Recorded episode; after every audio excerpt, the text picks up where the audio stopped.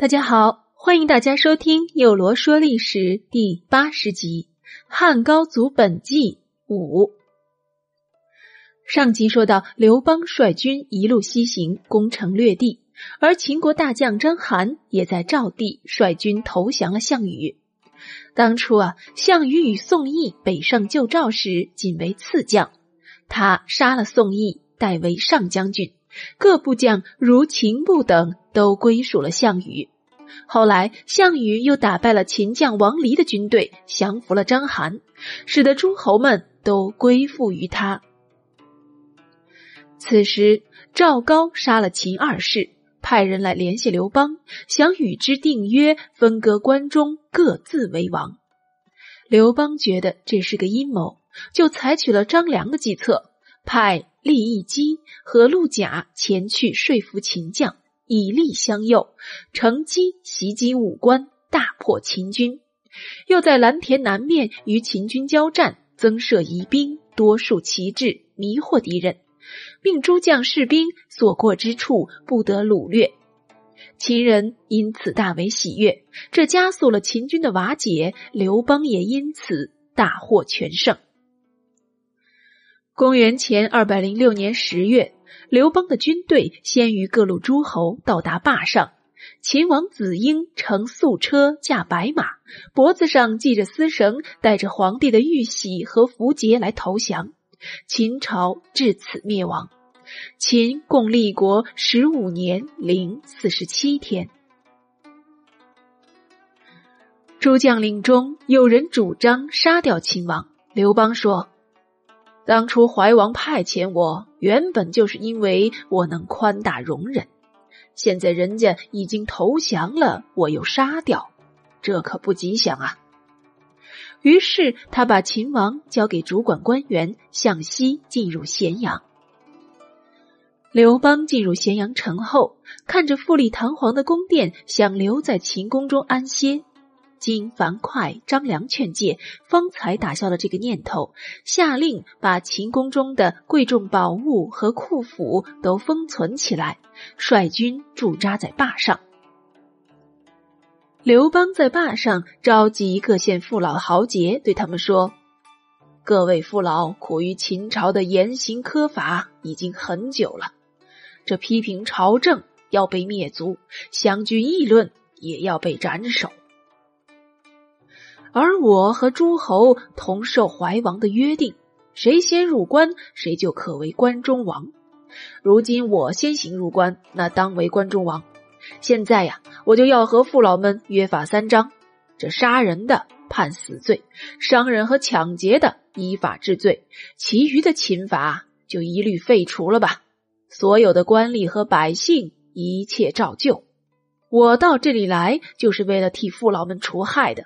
不是来侵害和暴虐你们的，所以呀，不要害怕。我之所以回军坝上，那是为了等待各路诸侯到来，制定大家能够共同遵守的规约。说完，他还派人和秦朝官吏一起到各县乡邑广泛宣传。关中百姓听闻后都十分高兴，争着送来牛羊酒食慰劳士兵。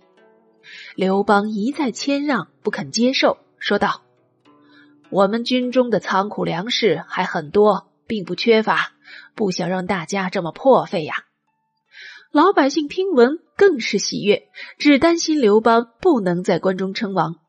有人就游说刘邦道：“大王，这秦地比天下其他的地方可是要富足十倍呀，而且地势又险要。”如今听说这章邯投靠了项羽，项羽封他为雍王，这是要在关中称王的意思。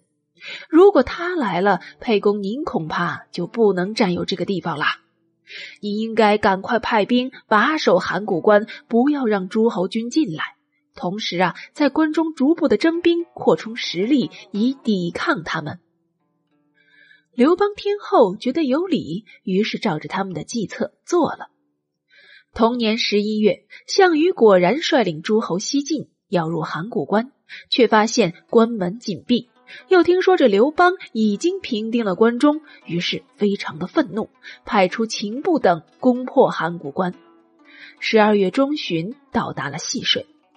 沛公的左司马曹无伤听说项羽发了怒，要攻打刘邦，于是派人去向项羽告密，说沛公要称关中王，让子婴为相，所有的珍奇宝贝都被他占有了。曹无伤想借此求得项羽的封赏，亚父范增也因此劝项羽进攻沛公。项羽也正在气头上，于是啊，就让士兵们饱吃一顿后，准备第二天早上与刘邦会战。这时的项羽有兵四十万，但号称一百万；刘邦有兵十万，号称有二十万。明显，这刘邦的实力是敌不过项羽的。恰好项伯想救张良，连夜去见了张良。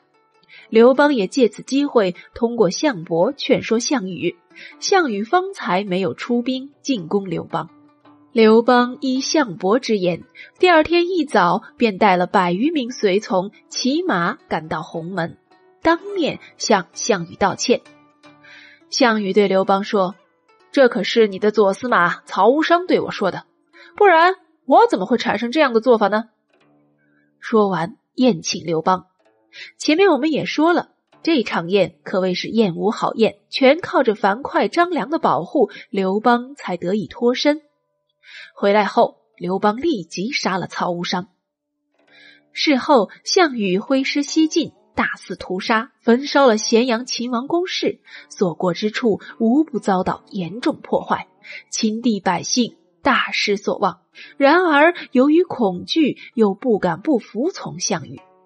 怀王此时说：“一切照原来的约定办。”这让项羽怀恨起怀王不肯让他跟刘邦一起西进入关，而派他北上救赵的事，觉得是因此让他在争夺天下的约定中落了后。于是项羽说道：“这怀王都是我家项梁拥立的。”他有什么功劳？凭什么做主约定平定天下的本来就是诸位将领和我项羽啊！于是他假意尊崇怀王，推怀王为义帝，实际上是不听从他的命令的。次年正月，项羽自立为西楚霸王，统辖梁国、楚国的九个郡，建立了彭城，背弃原立的约定，改封刘邦为汉王，统辖巴蜀。汉中建都南郑，又依次分封各诸侯与诸将。表面上看是论功行赏，但实际上却是对原有诸侯势力进行了重新整合，对服从自己的予以分封行赏，却并没有照顾原诸侯在本国的实力与影响。因此，从一开始就埋下了祸乱的根源。而且，项羽还拒绝了谋士建议他在关中称王的建议，坚决要衣锦还乡。